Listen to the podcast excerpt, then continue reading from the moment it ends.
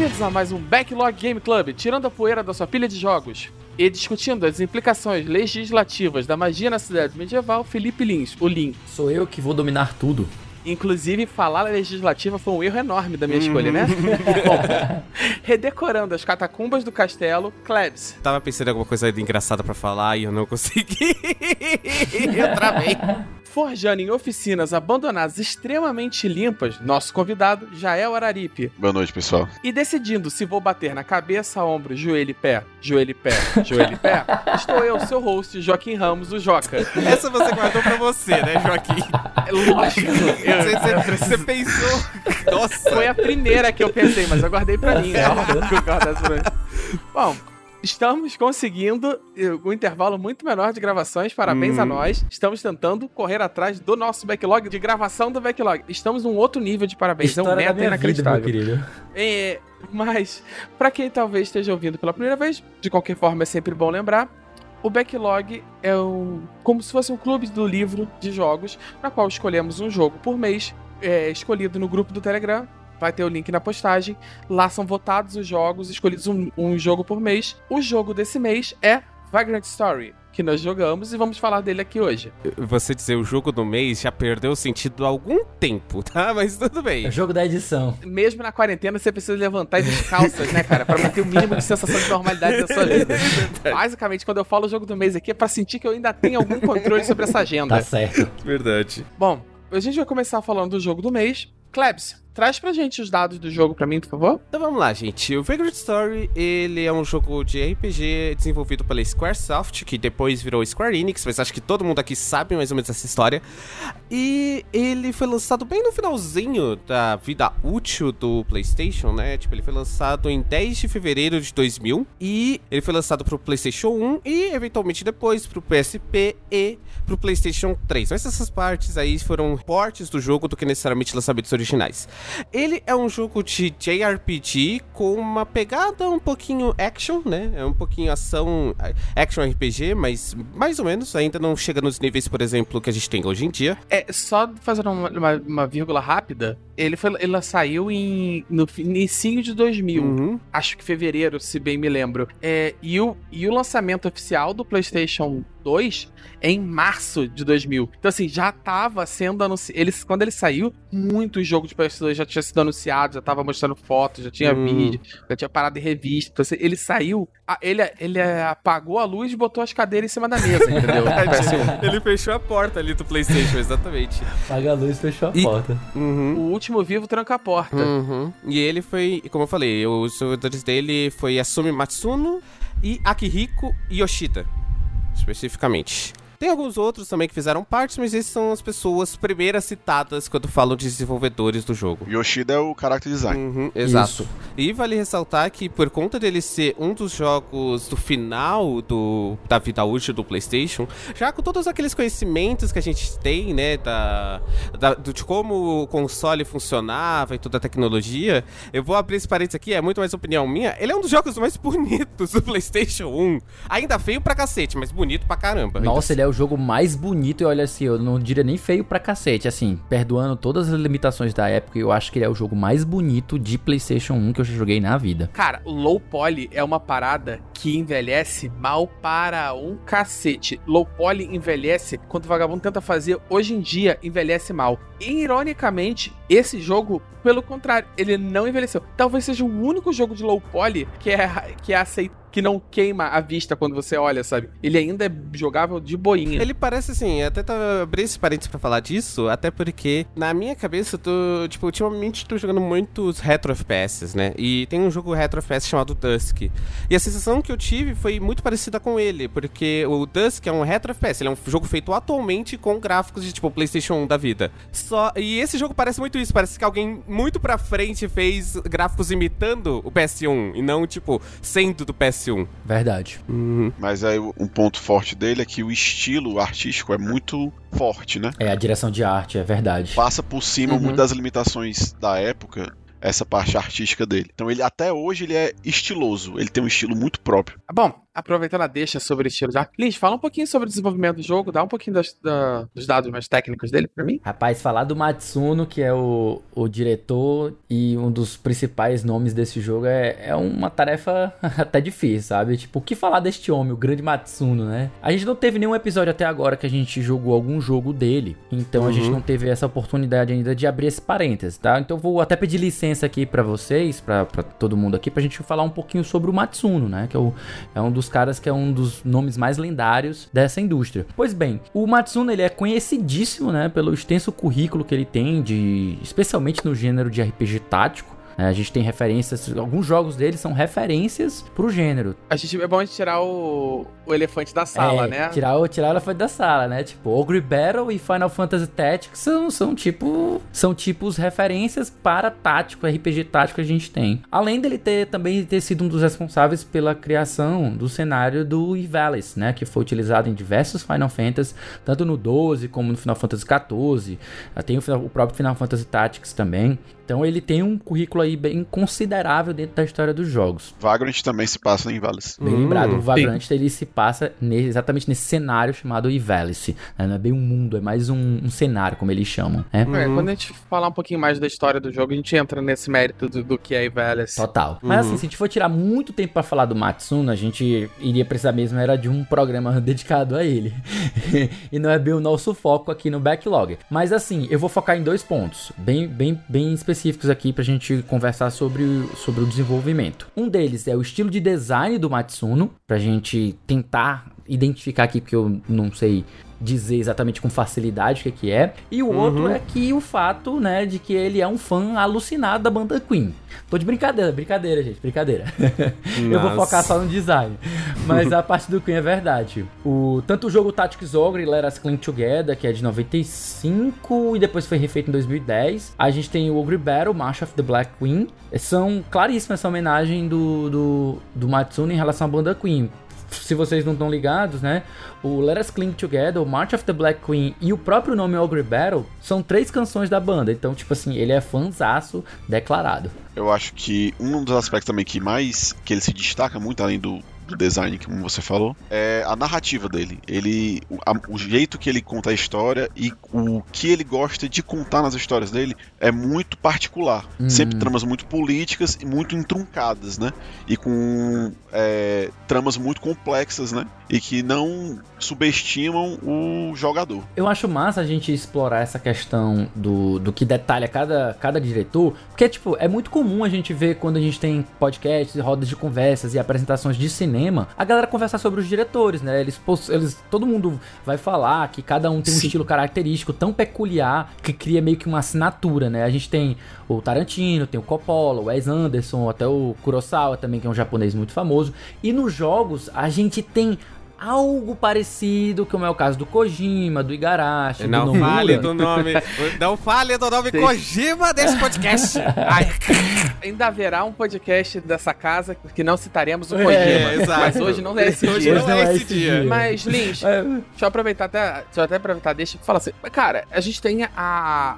Toda a questão da indústria, durante muito tempo, até pela indústria de jogos muito ter florescido muito no Japão, e a própria estrutura de. estrutura é, cultural da indústria japonesa, não a indústria de jogos sozinha, mas a indústria normal do Japão, aquela coisa da, da empresa, de uma parada quase samurai, que eles criam essa loucura, sabe? De, de, de você trabalhar e você ser anônimo e isso aqui. E, e as criações que você faz dentro da empresa não são suas, Isso, elas são é. da empresa. Isso vai ter no mercado de. Mesmo em coisas muito autorais, como filmes ou animes, eles costumam levar muito mais o nome do estúdio do que o nome do do Uhum. diretor.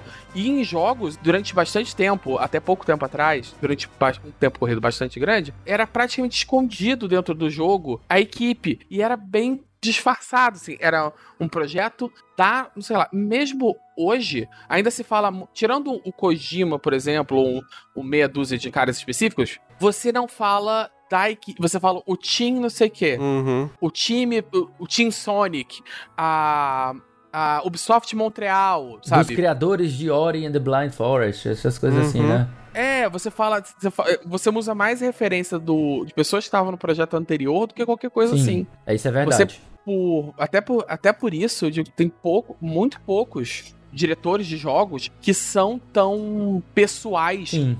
tem um estilo tão pessoal quanto o Igarashi tem. Uhum. Entendeu? Que você, você não precisa saber. Você olha e você sabe que é um jogo dele. Mas essa questão de, de olhar e saber é justamente o que a gente vai construindo o estilo de cada um. E até eu ia jogar essa pergunta, o, o próprio Gel já iniciou dando um ponto dos elementos do Matsuno, que é essa questão da, da- das, das temáticas, né? Da, da, da parte da trama, ter muita influência política, ele gostava muito de tratar com isso. A gente vê no Final Fantasy Tactics que tem muita questão de traição, de jogo de poder, uma coisa meio Game of Thrones. Então, eu ia até falar disso, porque a minha resposta de, tipo, o que é o estilo dele, assim, é muito mais simples, pelo menos pra mim. E- ele parece gostar muito de usar política, mas como pessoas individuais são afetadas por políticas que estão fora de controle deles próprios. Então, as Uhum. histórias dele têm muito cunho político, mas elas são focadas em meia dúzia de personagens, e essa meia dúzia de personagens são afetados por essa política.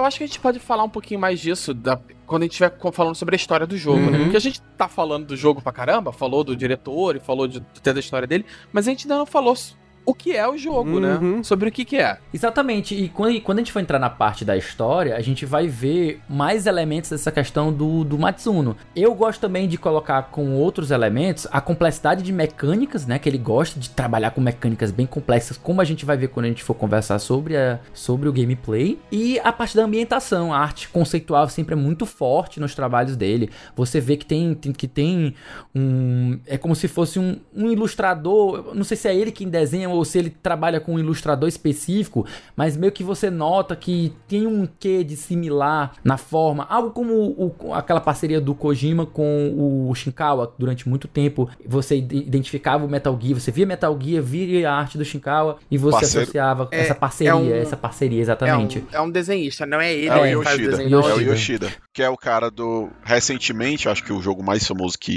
ele fez arte foi o Nier Automata. Isso. É engraçado que ele não, ele não, não transborda tanto essa parada. Ele- quando ele fez, ele já fez arte pra outros jogos e tal, e ele já fez ilustrações, ele faz às vezes ilustrações promocionais. E você vê que transborda mais essa, essa Sim, nem, nem tanto uma cara de Vagrant Story, mas uma cara de Final Fantasy Tactics. Sim. Mas no Automata não é tão puxado. o Gran Blue Fantasy é dele também. Ah, não sabia. Uhum. Do, do Yoshida, né? Isso. Ah, legal. E assim, por último, que eu até queria entrar um dos aspectos dele, é a questão da, da ambientação. Quão ele gosta de se jogar na ambientação, que é justamente o- um dos, uma das curiosidades sobre o, o, o desenvolvimento do Vagrante, é que o time viajou lá para a região de Bordeaux, na França, para coletar referências de arquitetura, que eles queriam realmente criar aquela ambientação do, da cidade de Leamonde, né, toda feita naquele, naquele estilo, naquele estilo até não sei se é catedrático, acho que seria algo mais nesse sentido de, de, Uhum. de igreja, É, sabe? Baixa Idade Média. Baixa Idade Média, exatamente. E é muito. E é, É, muito. cê- talvez esteja pensando muito um pouco charmoso, né? em gótico. É, Também, gótico é, clássico. nisso. Também, tava tentando. Não sei se é exatamente gótica, porque eu não sei, eu não sou especialista em arquitetura pra poder dizer. É, essa arquitetura dele se inspira bastante no, no gótico clássico, né? Mas ele vai, vai sendo menos direto, mais uma questão de baixa idade média ali, da transição Uhum. entre idade média e era moderna, porque tem essa carinha e tal, até na temática. E é intrigante que, tipo, pra poder criar esse jogo, ele, ele descartou um monte de ideia que ele já tinha. Ele disse: Não, eu quero criar uma ideia do zero. Vou, vou começar o Vagrante aqui do zero. Ele, inclusive, apesar da, da Klebs ter dito que ele é um action RPG, o próprio Matsuno ele é resistente a essa ideia. Ele disse que o jogo ele queria fazer algo que fosse o gênero de si mesmo. E até a gente, a gente pode até viajar nessa questão aqui, né? Bom, já aproveitando a tua deixa, Lins, vamos. Vamos. Eu sei que vai ser difícil. Esse é um daqueles casos de jogo que a gente não, dá, não, é- não vai fazer isso numa linha, né? Então, assim, vamos tentar. Eu vou tentar descrever qual é o jogo. Depois a gente entra no mérito da, da discussão sobre o que, do que ele de fato é. Uhum. Porque eu acho que a gente vai precisar de um pouquinho mais de tempo. O jogo, ele. Ele pode ser considerado action. Você controla o, o Ash, Ashley. E você, quando você vai fazer os ataques, ele tem um menu normal, etc. É, status, você equipa armaduras, armas que vão ter status, vão ter efeitos, elas vão ser mais fortes contra. É, é um mundo fantástico, contra humanos, fantasmas, é, lagartos, dragões, golems, etc. E você, quando você ataca você aperta o botão de ataque, surge um globo, para-se o tempo, e surge um globo de luz. E, e que cada arma vai ter um alcance dentro desse globo de luz. E você consegue selecionar um alvo do inimigo, por isso a piada, cabeça, ombro, joelho e pé. Cabeça, tronco, braços, pernas. Algumas de criaturas você vai ter outras opções, mas a grosso modo é isso. E você faz. Só que ele não tem. E você faz o ataque. E, apesar de não existir uma barrinha de, de estamina ou coisa do gênero, você tem é, o quanto a quantidade a velocidade que você pode fazer ataques sucessivos você vai ter ela medida por um status dentro do menu.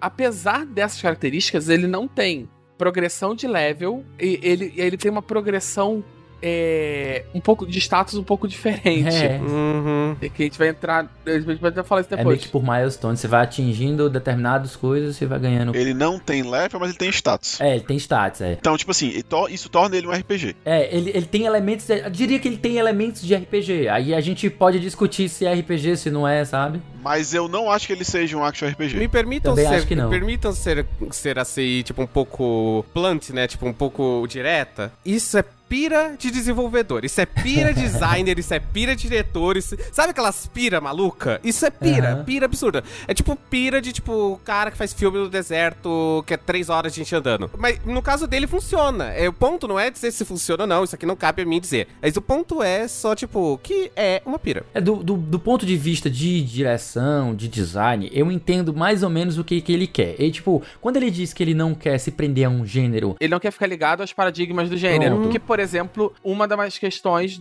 é RPG te- é JRPG T-Level, né? Eu sou um pouquinho diferente na minha definição do que é RPG. Eu não acho que ele é um RPG por um simples motivo. Você não interage com porra nenhuma. Você não tem escolha nenhuma. Cadê o role playing game? Não tem role play. Você, é tipo assim, ele é o mínimo que você tem que ter é isso, sabe? Você tem que ter no mínimo um conceito de de, de escolha. Você literalmente não tem nenhum NPC dentro do jogo. Apesar dele ter é, progressão, atributos e itens, isso não é o suficiente. É, São progressão, elementos, atributo né? e itens God of War tem. São Uhum. elementos, né? São questão de elementos. Mas isso é uma característica de uma, uma parada incremental que o RPG é muito em cima disso. É tudo à base de status. A questão é se você levar em consideração de que para ser um RPG você precisa ter escolhas, você vai descartar 90% dos RPG japoneses que tem por aí. Que a maioria deles a história é totalmente linear e você não tem escolha de nada. Você apenas Sim, tá mas se- aí, aí entra a característica específica, por isso o JRPG. Sim, e ele se enquadra, ele é um RPG japonês, ele é feito no Japão. Do ponto de vista de mecânica, eu acho que ele faz realmente um. Ele é um bem. é um,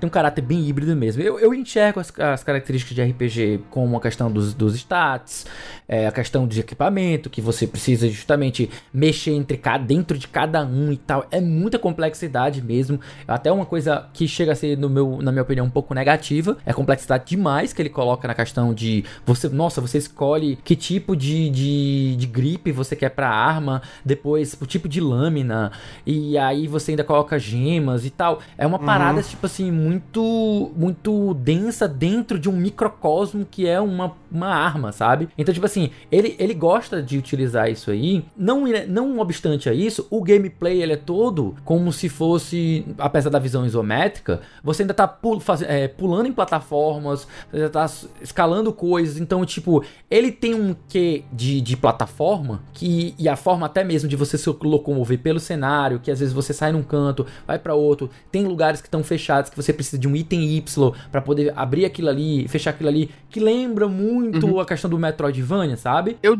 eu não diria Metroidvania. É, por exemplo, ele me lembra muito mais na progressão e puzzles de cenário. Ele vai me seguir uma filosofia muito mais parecida com Resident Evil 1 do que com Metroidvania. É, mas, é, mas eu tô deixando bem claro que é essa, essa parada, sabe? Eu tô deixando que é claro que é, é esse elemento que me lembra, sabe? Você também poderia pegar que, que esse elemento tá lá em, sei lá, no Dark Souls, na série Souls, que tem esses elementos também de fechar o cenário e você ter essa, inter, essa interconectividade. Então, tipo, é um elemento que a gente vê lá na, no gênero do, do Metroidvania que também você pode. Então, tem outros lugares também. Inevitavelmente você a, vai ter. A gente citou, a gente citou Kojima e Dark Souls em menos de 20 é, minutos. É, a gente vai fazer bingo. É, exato. Bingo do backlog. Puta É, que pariu. é. Parabéns a todos os envolvidos.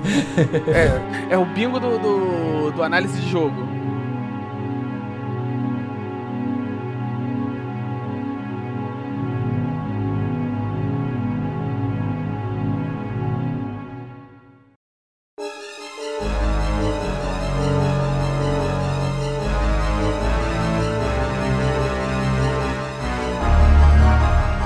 Questão da interconectividade que ele tem um pouco, né? Que eu acho que o Felipe estava justamente pensando em Metroidvania por conta disso. Não, não, não, não por conta disso. Não por conta, é mais por conta das travas, que você precisa pegar itens de um canto para poder liberar. Mas o Metroidvania, então... eu acho que uma das principais características dele é você pegar habilidades sim. que vai fazer você progredir em outro sim, lugar. Sim. Você não tem isso nesse jogo, é. você tem apenas chaves. Você vai pegar uma chave que ele vai lhe possibilitar de entrar naquela porta que você não podia antes. Talvez algo até mais Zelda, né? Uma coisa até mais, mais próximo de um Zelda. Uhum. Sim. Ele não, ele não te força nem a fazer backtracking, né? Faz, mas faz, faz, faz sim. Não, ele, ele te força a voltar pelo caminho que você veio para a porta que abriu lá atrás. É. é muito mais próximo de jogos de survival do que de, de um Metroidvania ainda assim pode do, do, do, survival, né? E é muito opcional. A maioria dessas coisas que você faz. Uhum. É muito opcional. E você depois você pega um fast travel, então fica bem mais de boa você voltar para cantos anteriores, para você explorar o que você deixou para trás. Né? Inclusive, eu queria abrir um parênteses aqui também, vocês estão falando bastante de toda essa parte e tal.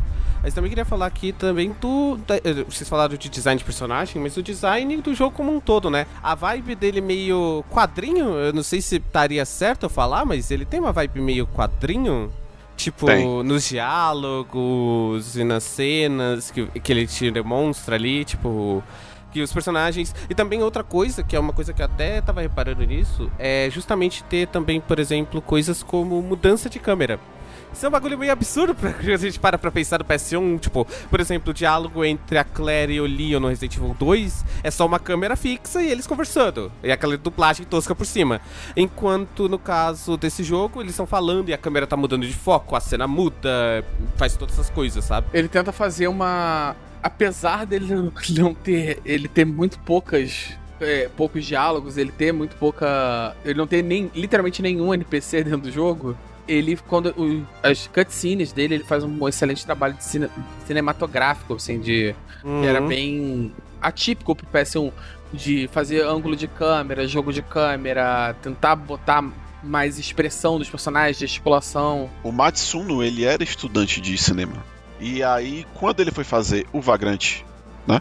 Que foi o primeiro jogo totalmente 3D da Square, porque antigamente eles faziam personagem 3D e cenário pré-renderizado. Então ele teve essas possibilidades de mexer muito com a parte da câmera. E muito em, em, em, relação ao primeiro Metal Gear Solid, né? Que pegou e deixou o. levou a estatura de uma narrativa mais cinematográfica para os jogos de certa forma. Uhum. E, o, e tanto ele quanto o time dele se sentiram desafiados a fazer algo mais impressionante ainda, que na minha opinião conseguiu. Não, conseguiu. Tem algumas mudanças de câmera. Logo aquela primeira parte inicial que Eu, eu pulei sem querer, eu não sabia que era só um, que, que é, eu pensava, ah, é só uma cutscene, vou, vou aqui, tô com pressa, vou apertar. Aí eu pulei, mas depois me disseram que era um tutorial de não sei quanto tempo, que eu tinha simplesmente pulado todo o tutorial. Eu tava, vou voltar. Eu vou ter que falar, falar sobre isso quando eu for falar da minha experiência, entendeu? Que é bem. É, é, esse tutorial é muito amarrado à minha experiência com o jogo. Mas. Enfim, eu, eu, eu sinto uma. Já que a gente fala, tá falando das mecânicas e tal, depois eu posso até me alongar mais na quanto eu sinto que ele tem um problema tanto narrativo quanto de, de mecânica em como ele te comunica as coisas, sabe? Como ele te comunica elementos da história, como ele te comunica elementos do gameplay. Eu vou falar do, da história quando a gente estiver falando da história, mas é, do gameplay eu, eu sinto que é, é muito jogado quando ele introduz. Cada, cada vez que ele introduz uma mecânica nova, e são mecânicas sempre muito complexas, é absolutamente jogado. É boa sorte se vira aí. Sabe? Ah, tipo, quando você derrota lá o, o Minotauro, efetivamente o primeiro chefe, e é introduzir uma, uma das mecânicas principais de combate do jogo, que é o Chain. Chain, Chain Abilities. Não, é, é, a Break Arts que libera quando você mata o Minotauro. A Chain você começa com ela já. Começa? Mas... Com a certeza, é, com a certeza. Então tá... A gente tava discutindo isso mais cedo, eu falei isso, o Lins corrigiu. Não, eu me lembro, eu me lembro de não saber nada sobre a Chain Combos, o jogo não falar nada. Eu pensava que era simplesmente aperta o botão, ataca a parte que a, a, a parte que você quer, o joelho, pé, cabeça, onde eu Sim. quero. Eu é, pensava que era é, justamente é isso, ponto. algo eu... meio, sei lá, Fallout, Fallout, que você pausa para escolher, ou então, sei uhum. lá, Parasitive também faz algo similar. Você escolher onde você quer é. atacar. Eu pensava que era isso. Mais pra frente, quando eu enfrentei esse, esse, esse monstro, logo em seguida ele me falou que eu tinha chain combos. Aí que eu poderia praticar, inclusive aparece o primeiro dummy, que é aquele bonequinho lá, tá? Pra você poder praticar e fazer. E ainda assim. Isso cai no meu ponto central, Lins. Claro, Esse era o ponto que eu tava claro. trazendo. Veja bem, é, a gente tá aqui na dúvida porque não, não é muito bem comunicado. E ainda assim, quando vem a parada, você derrotou o primeiro chefe, show, show de bola, suave. Aí vo- você vai pra uma sala da frente, tem um dummy. Cara, o jogo não faz nenhuma questão de tentar te comunicar. Ou talvez você queira treinar aqui nesse dummy, sabe? Nem pro personagem olhar, sabe? Falar, meter um Uhum. Jill Sandwich, sabe? Nossa, é. Faz tanto tempo que eu não pratico com um boneco desse, ou qualquer coisa assim. Só dá um highlight, sabe? Olha, tem um dummy aqui, nem que a câmera dê um foco. Não faz, ele não faz nada. Uhum. Tem um dummy lá, boa sorte, paciência. E esse é o ponto. Eu fui. Eu fui jogando e eu só fui pegar. Entendeu? Eu, eu vi, apareceu, eu configurei. Ah, beleza, você pode. Você se lembrou de tal coisa, você pode configurar no menu. Ah, beleza, configurei o Break Art, configurei a, o- os chains, as magias de chain, né? As habilidades de chain e toquei o barco. Quando eu cheguei, eu fui. Eu não usava, porque eu não sabia usar, porque o jogo não ensinou a usar. Eu fui jogando, jogando, jogando. Quando eu bati lá na frente no Golem, que eu fiquei, caralho, não é possível. Eu tô jogando alguma coisa muito errada. Esse personagem tá muito desnivelado pro meu. Tem que ter alguma coisa errada. Foi aí que eu fui. Não, aquelas magias tem que estar em algum lugar aqui. Como é que faz pra usar essas porra? Eu fiquei, fiquei, fiquei, fucei menu pra caralho. Aí eu fui achar e mesmo assim tava escondido dentro de um menu, um negócio ensinando que ele não te fala que tá lá. Uhum. E, e mesmo assim, a explicação é vaga. Uhum. A explicação ainda é vaga, sabe? Aí foi uma hora que eu. eu- na hora que eu, uma hora que eu acertei sem querer, que eu já tava com raiva clicando rápido por causa do chefe, que, que eu acertei sem querer e eu. Opa, por isso que ele fica gritando fast, too fast, too fast. Eu achei que era alguma coisa da habilidade, da, da arma, sei lá. Sabe? Ele faz isso várias vezes, inclusive elementos da história. Sim. Mas vale lembrar que PlayStation 1, os jogos vinham com manual, e o manual explicava muitas mecânicas do jogo. E a gente tá mal acostumado que os jogos modernos é tudo com tutorial. Então, tipo assim, é meio complicado você jogar isso contra o jogo, porque era uma prática comum na época. Vou dar um exemplo. Alguém aqui jogou The Le- The Legend of Dragon? Hum, não. Não, Sim, mas há muito eu tempo. não joguei. Legend. Pronto, ninguém jogou. O The Legend of Dragon ele também tem uma parada de time. Quando você vai atacar, que são as additions que se chamam, aparece um quadrado na tela e você tem que apertar X quando o quadrado fecha, certo? Uhum. O jogo não te explica isso. Uhum.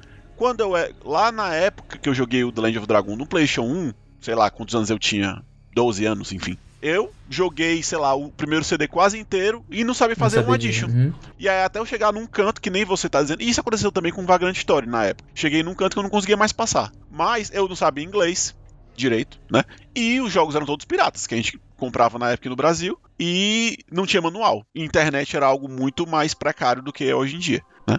Então, e, e esse jogo, inclusive, o Vagrant ainda tem um manual dentro do jogo, que era uma coisa que praticamente não tinha na época. Ele, o jogo sabe que ele é um jogo muito complexo, então ele ainda tem, além do manual fora, que era o mais importante, ainda tinha um manual dentro do jogo. Tem o manual, né? Mas assim, em contrapartida, a gente com certeza tem essa questão dos jogos antigamente eles relegarem muita informação para o manual justamente para economizar recursos do próprio jogo. Ao passo que eu também gosto de citar no próprio Super Nintendo a gente tem o caso do, do Mario RPG. O Mario RPG ele tinha uma parada mais ou menos como isso, que é os time de hits.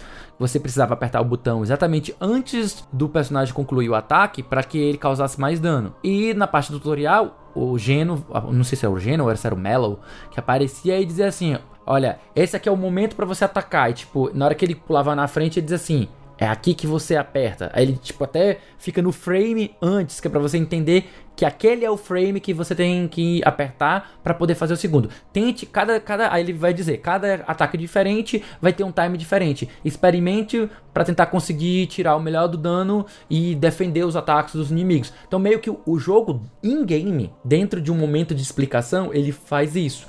No caso do Vagrant, por ele ser um jogo em que majoritariamente você tá sozinho e ele não tem esse clima mais lúdico, que é um jogo da Nintendo, do Mario, né, especificamente, você não tem é, um personagem que vai vir de fora que vai explicar isso. Geralmente ele faz isso por meio de, de pop-ups e tudo mais. Ele poderia ter feito isso e ter, pausado, mostrando com o dummy que você tem essa, essa parte desse momento é que você deve apertar. Até para você ter Uhum. uma ideia geral de como é que funciona. Eu achei que isso é uma coisa criticável, independente de ter manual ou não. Até porque a gente pega jogos mais antigos que já faziam de uma maneira boa essa introdução da mecânica in-game, sabe? Uhum. A coisa toda que também acabou me comprometendo um pouco da, da- dessa coisa de, sei lá, da complexidade, de tudo estar escondido dentro do jogo, é o fato de que tudo leva três menus e meio pra você conseguir fazer. Sabe? Tudo é muito menu. Tipo, é, é- Eu sei que jogos japoneses utilizam muitos menus e isso é normal. Mas nesse jogo ficou um pouquinho demais a quantidade de menus que ele coloca na sua frente, sabe? Tipo, tudo é um menu toda ação que você faz é um menu. E aí você tem ação, por exemplo, tipo. Puxar. ah, Tipo, ah, você passou por uma porta. Pop-up dizendo que você passou por uma porta, sabe? É, é, é, é muita coisinha que ele tenta te colocar de menu que você fica um pouco, sabe? Já deu. Eu já entendi isso. É óbvio pra mim você estava um pouco zombando da minha inteligência, jogo. O jogo se passa muito no menu, eu concordo com isso. Mas isso não tem nada a ver com o jogo estar ali subestimando. Tem a ver com que é o jogo burocrático. Ele é um jogo burocrático. É porque ele é um jogo. Por isso que, voltando a um ponto que foi levantado, de que ele é um RPG de ação. Por isso que eu discordo. Porque você. Todo nesse jogo está 90% da preparação pra luta. E 10% na execução. Um jogo de ação seria o contrário. Então, tipo assim, num jogo de ação, eu poderia não me preparar nada e conseguir vencer uma luta simplesmente pela minha habilidade motora, a minha habilidade com controle, vamos dizer assim. Nesse jogo é impossível. Você pode ser a melhor pessoa do mundo de, de- de gameplay. Se você não se preparar, não for lá nos menus, fazer os equ- os equipamentos certos, acabou. Você não faz nada. Eu discordo um pouquinho de, de todo mundo. É, eu acho que o jogo, ele, ele não acho que ele tem pop-up demais, pelo contrário, eu acho que ele comunica mal as paradas. Então, eu acho que ele tem de Eu, menos. que realmente, de fato, também acho que ele tem de menos. Eu acho que às vezes ele usa os pop-ups nos momentos absolutamente bizarros. Tipo, de algumas coisas da- das portas e tal. Que ele podia ter comunicado um pouquinho mais a questão da, do combate, que é a alma do jogo. Basicamente, o jogo é o combate. Ele faz muito bem outras coisas. A navegação dele é muito boa, ele faz muito bem puzzles, muito bem. Mas a. a combate é, é- é- é a menina dos olhos daqui. Eu acho que ele podia ter perdido um pouquinho mais de tempo te comunicando isso melhor em alguns. na particularmente na catacumba, sabe? Ele podia ter usado. Mas eu entendo que a gente tá sendo atemporal. A gente tá sendo. Anacrônico. A gente tá olhando com o olho de 2021 Uhum. pra, pra poder para poder ver o jogo. É, Era uma filosofia, foram várias coisas de filosofia de desenvolvimento de jogos, de experiência de usuário que foram melhoradas ao longo dos anos. Uhum. É, eu não acho que tem que passar a mão na cabeça, porque já tinha sido feito coisas boas antes, mas eu entendo isso. Que eu acho que, na verdade, eu acabei me estressando mal, que eu quis dizer que ele tem menu demais, é justamente que ele tem menu pra coisas que são extremamente desnecessárias você ter, sabe? Tipo, você ter coisas, tipo, por exemplo, aquele cheque de porta, quando você passa e a porta fala que você passou, sabe? É, esse tipo de coisa. E ao invés disso, tipo. É que teve um momento do jogo que eu fiquei muito assim na cabeça, porque tem um momento que você tem que puxar uma alavanca e você não tem pra passar pela porta. E aí, quando você passa pela porta, aparece um pop-up embaixozinho dizendo: Ah, e- personagem passou pela porta, não tô lembrando o nome do personagem, desculpa, eu sou péssimo com isso. Ashley. Isso. O Ashley passou pela porta. E eu fico, tipo, precisava? Você precisava me avisar que eu Ah, passei pela entendi. porta? Tipo, sabe, ao invés de você pegar esse espaço de memória pra dizer eu passei pela porta, você poderia ter pegado esse espaço de memória pra dizer, olha, tem o dummy na sala. sabe? Ah, eu, eu entendi. Eu entendi porque eu, eu passei por algo similar e eu sei exatamente o que, que é. Tipo assim, a- ele vai dizer assim: ah, você entra numa sala, aí começa um contador, né? E Uhum. aí quando você, Uhum. você entende que você deve. Você puxa a alavanca, Ou vem então o o contador, ou, ah, puxa a alavanca, ou então entra na sala e tem que matar todos os inimigos. Então ele diz: a porta está trancada. Eu, entendi agora o que tu quis dizer em relação a, a ofender a, a inteligência. Que às vezes soa como óbvio, né? Tipo assim. E que você poderia tentar dizer a porta está fechada. Ou então ele fazer isso por meio de um de um aviso sonoro, tipo. Mas um ele já faz o aviso sonoro. Eu sei, mas o aviso sonoro dispensa o, o por escrito que a, a porta Uhum. trancou-se, entendeu? Tudo bem. Mas aí a reclamação que você tá, tá, fazendo aí é parecido com a reclamação que o Joca fez de que o jogo não te diz como é que funciona os chains, é. sendo que ele te dá do, dois avisos de imagem. Ele dá exclamação e quando você faz rápido ou você faz devagar demais, ele lhe avisa lá no canto. Fast, você fast, pode fazer uma associação. Uhum. Você pode fazer uma associação. Olha, tem uma exclamação aparecendo na minha cabeça, tem um, uns controles aqui que eu tô associando, certo? Tem um menu só para isso. E ele tá falando que eu tô rápido, que eu tô de, é, rápido ou devagar demais, enfim. Então, essa exclamação não tá de graça aí. E ela aparece tanto quando eu ataco, quando, quando alguém me ataca. É, mas aí você tá colocando que todo mundo vai ter a paciência de olhar e pensar e refletir sobre isso. E não é o caso, sabe? Tipo, às vezes, tem vezes que eu só quero chegar e jogar um jogo. E pode ter muita gente com esse tipo de experiência. Eu sei que não era muita experiência. Eu tô falando isso com a visão de 2020, não com a, 2021 e não com a visão do, da época, mas ainda assim. E de novo, aí eu volto também no Mario RPG. Você tem um momento que o jogo para e te fala como as coisas funcionam. Sabe, não custava o jogo parar e te explicar o que as coisas funcionam. Ao invés de ele assumir que você, por, por associação, você vai entender o que tá acontecendo, sabe? Ou pelo manual. É isso que, esse é o ponto. Ele é um jogo numa tese de mestrado, vai. ele, a, a, intenção dele não é que você descubra, se, se vira. É, a intenção dele é gerar um entretenimento, sabe? Ainda tá muito longe do, de uma evolução que a gente teve dentro do desenvolvimento de jogos, daquela filosofia do jogo arte, do jogo experiência, do jogo como uma parada. Não é o caso aqui.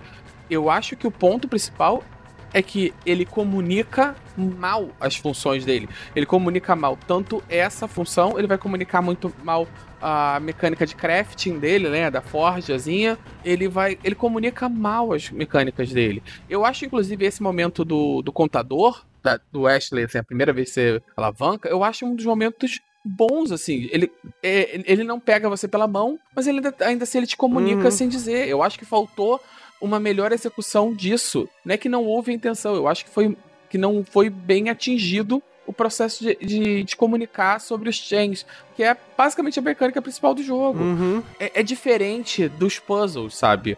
Os puzzles dele são difíceis na medida do necessário e ele não te comunica muita coisa, mas você consegue inferir a questão das caixas, a questão de, de das alavancas, etc, etc.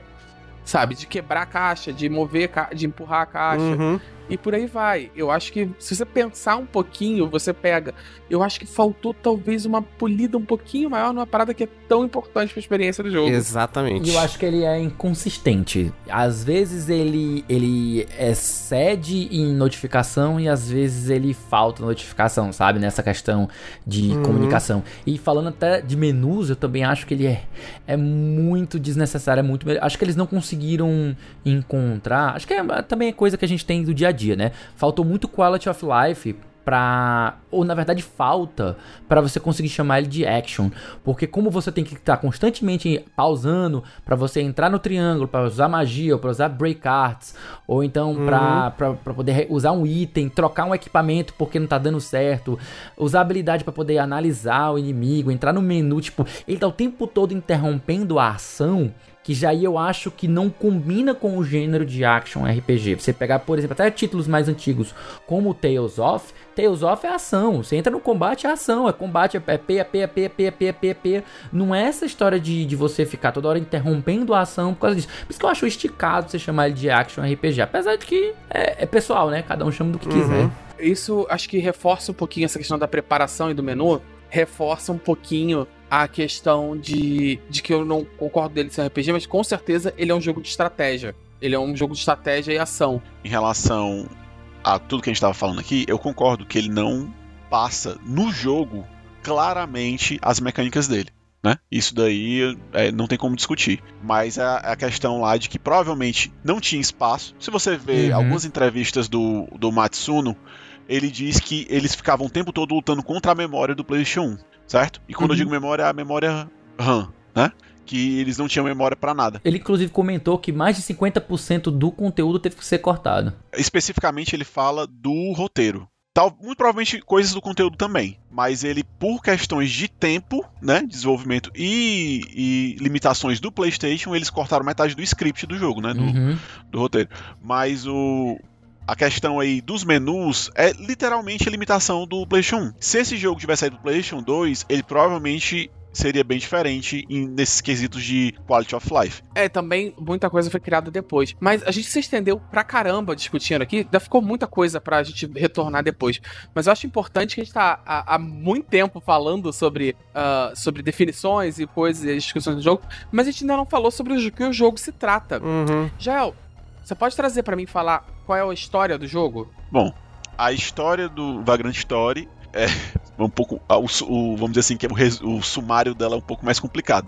Porque envolvem muitas partes, né? É. Mas o personagem principal é um, um Risk Breaker, né? Chamado Ashley Riot, né? O que é um Risk Breaker? Um Risk Breaker é um agente, vamos dizer que é um super agente do VKP, que seria o Val, é, é Valerian, né? É Valerian, Vali agora eu esqueci o Validian nome. Knights of Peace. Validian, Knights of Peace, exatamente. Que é como se fosse uma guarda. É como se fosse uma tropa de elite do parlamento, né? Que eles chamam lá. É tipo o FBI.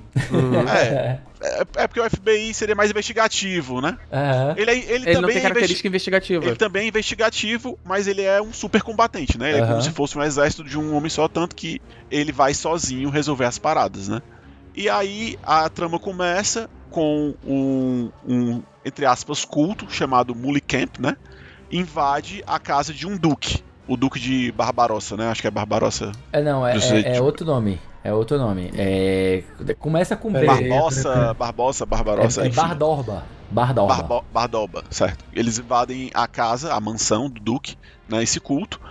E ao mesmo tempo que eles invadem a mansão, o parlamento manda o Ashley lá pra ver o que é que tá acontecendo isso. E o cardinal, né, o Cardeal. da igreja lá, cardeal, foi mal, da igreja manda as tropas, vamos dizer assim, da igreja lá também, né? Então você já tem três partes envolvidas aí. Você tem o culto, você tem a igreja e você tem vamos dizer assim, o, parlamento, né? Os risk breakers lá. E com os acontecimentos que acontecem nessa mansão, eles vão aca- acabam parando na cidade de Liamonte, que é uma cidade deserta atualmente, né? Depois de um terremoto que aconteceu 25 anos atrás, mas que essa cidade guarda segredos sobrenaturais, que não é al- algo comum fora de lá. É algo que é escondido, né?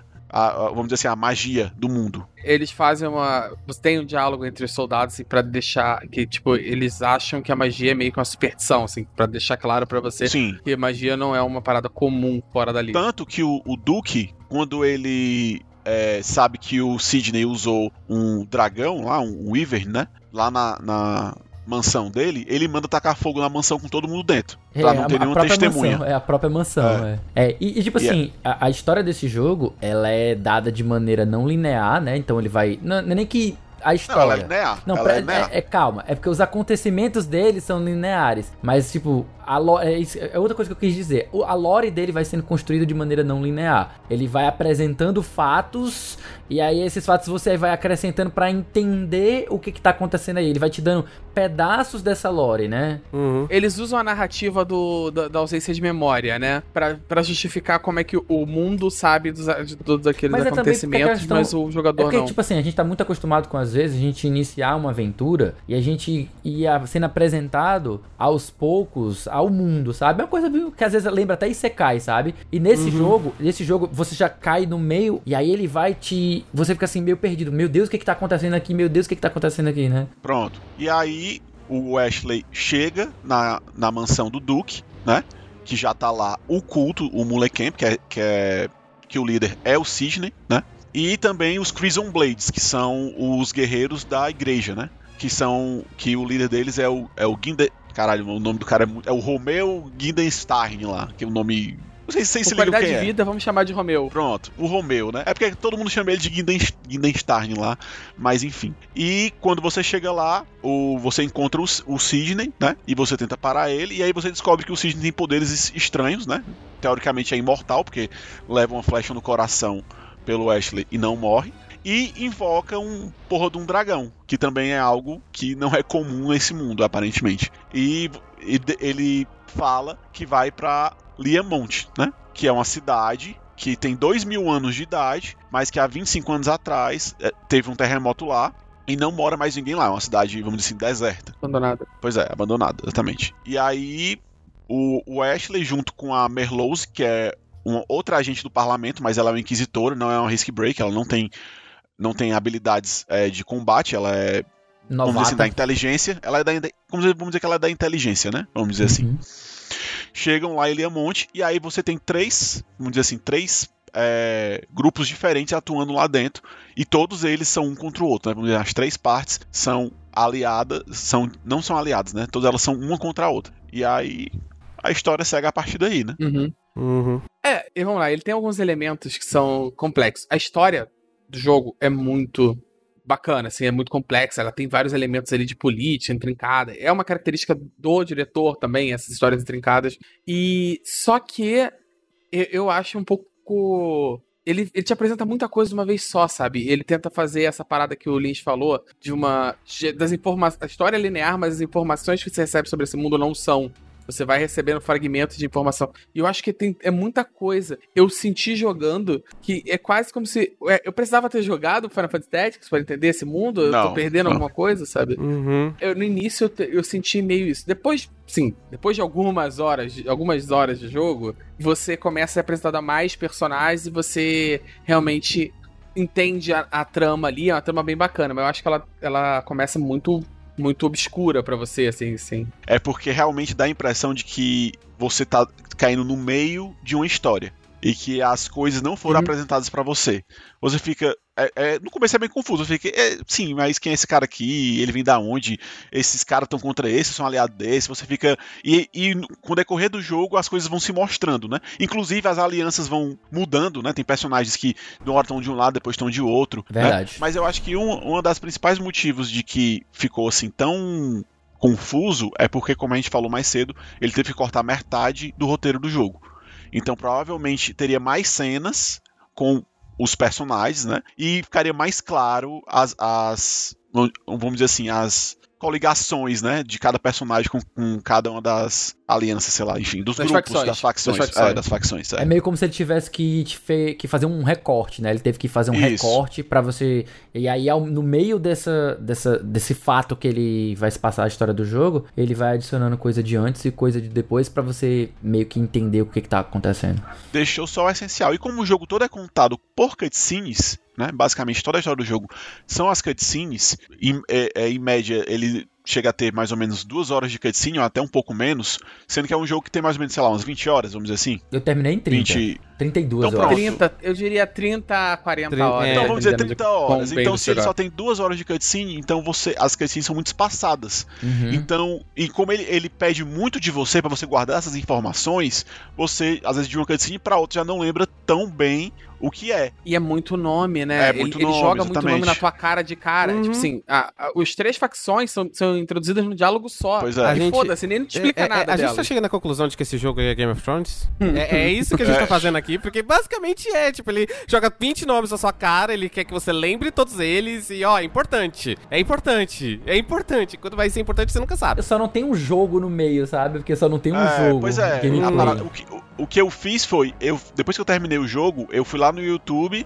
e vi as cutscenes. Aí, como você vê uma atrás da outra, Faz mais sentido. fica, você não fica confuso, entendeu? Porque até porque você é a segunda vez que você tá vendo, né?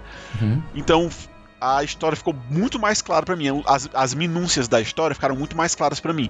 Porque tem muita coisa que você tem que assumir. O jogo não te diz diretamente. Por exemplo, que o.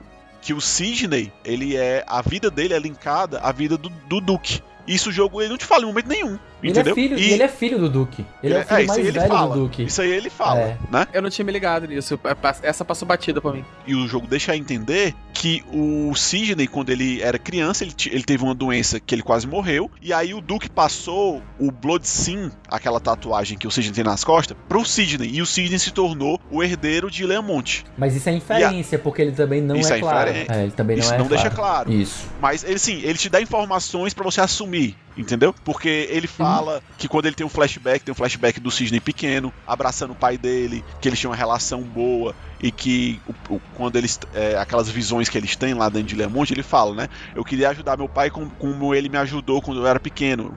E tudo isso é é inferido. E é inferido também que quando no final o Sidney, ele, o Duke mata o Sidney, ele morre junto. Então a, a vida deles estava li- ligada, entendeu? Justamente porque ele passou Uhum. a herança de Leamont pro Sidney. E o Sidney, por sua vez, depois foi passar para Passou o, pro Ashley. o Ashley, né? Que agora é, É. o, o vagrante. Inclusive, todo, inclusive todo, se você parar pra pensar, tudo que acontece no jogo, no- até no gameplay do jogo, está é, vinculado a isso. Porque todos os chefes do Uhum. jogo é o Sidney que invoca pra testar o Ashley. O, o- por exemplo, né? Uma das Prepara, coisas acho que, que, é, mais preparado que pra testar. é testar e preparar. Aham. né? Eu acho uma coisa interessante desse jogo, né? É, não fica muito claro, mas isso é dito, posterior- é dito por questões externas, né? Externamente à equipe, que todo o período, toda a história do jogo, né? Todos os eventos do jogo se passam no período de 24 É. horas. Sim. Bom, a gente tá falando pra caramba, a gente tá falando que a gente teve um primeiro bloco excepcionalmente longo nesse podcast, porque você pode ver que o jogo é bastante complexo, ele tem uma história bastante complexa e ele incitou bastante discussões aqui do grupo. Eu acho que a gente pode passar agora pra como foi a experiência de cada um de jogar, rejogar o jogo agora pro, pro backlog. Acho que a gente pode começar direto com o convidado, né, Jael? Inclusive, acho que é interessante a gente marcar aqui que o nosso convidado Jael foi quem indicou o jogo no backlog. Isso. Então, botou ele lá na lista. Então, eu acho que. Acho até. Até por isso também, não só por ser convidado, mas que acho importante de começar com a tua experiência, né? Por que, que você indicou o, esse jogo, sabe? Por que, que você quis tanto jogar? Bom, Botar lá no grupo. É, eu indiquei esse jogo porque na- eu joguei ele na época, né? Na época do PlayStation 1. Não sei se foi exatamente em 2000, mas foi por ali, né? 2000, 2001, provavelmente. E eu nunca consegui terminar ele, justamente porque na época eu não sabia inglês direito. É um jogo muito complexo também para uma criança, né? Pré-adolescente, enfim. Jogar aquele jogo, um jogo que exige muita. Exige muito conhecimento do jogo em si, né? E, e existe, você sabe inglês. Se você não souber, você vai saber o que já é blunt, piercing, slash e, e todas as outras coisas que ele tem, né? E é um jogo que sempre ficou assim, pô, um dia eu quero terminar, e às vezes eu começava um pouco ele e não continuava. E aí eu botei no backlog pra ver se me dava aquela forçada a mais, e deu certo, né? E o que eu posso dizer sobre a minha experiência sobre esse jogo é que eu acho que esse jogo é uma quase obra-prima. Eu só não digo que ele é uma obra-prima porque ele tem um defeito, na minha opinião, muito grande, que é o balanceamento dele, tá? Porque, por exemplo, depois que você entende como funciona o jogo, ele fica absurdamente fácil. Ele fica Eu não passei patético. por esse momento, não. É, pra não vocês terem passamos por essa Eu iluminação. passei, eu passei. pra você, eu pra passei você por ter isso. noção, o último chefe tava tirando 4 de dano de mim, e cada porrada que eu dava nele tirava 100. Eu matei ele com dois, dois chain. Ah, eu não cheguei Então, a isso. Eu não cheguei. Minha, minha luta demorou mais ou menos uma hora e meia, porque eu só causava 4, 5 de dano nele. Mas também eu tava com a terceira arma do jogo. Eu não saí combinando ela pra poder subir de nível, não. Bom, então Hum. é, isso é a parte essencial do jogo, é você combinar as armas e fazer armas melhores, né? Uhum. Mas eu acho legal que eu consegui finalizar sem precisar fazer Ah. isso, tá entendendo? Eu acho que, acho que é isso que é interessante, sabe? Eu joguei no hard, entre aspas. Tá- você tá jogando de uma maneira muito mais trabalhosa. Mas Uhum. dá. Você pode inclusive ficar jogando só refletindo o dano do chefe e se curando. Uhum. Você pode jogar assim. Já que você já puxou a tua experiência com o último chefe, Lins, fala aí como é que foi jogar. A primeira, a primeira impressão do jogo foi muito positiva, porque aquelas cenas iniciais de apresentação, é, não, não necessariamente a, a- aquela abertura que tem antes do, de você iniciar um novo jogo, mas depois que você inicia um novo jogo, aquela parte do, do tutorial em que você vai jogando e tem. Eu já, já fui me apaixonando pela direção de arte. Primeira coisa positiva.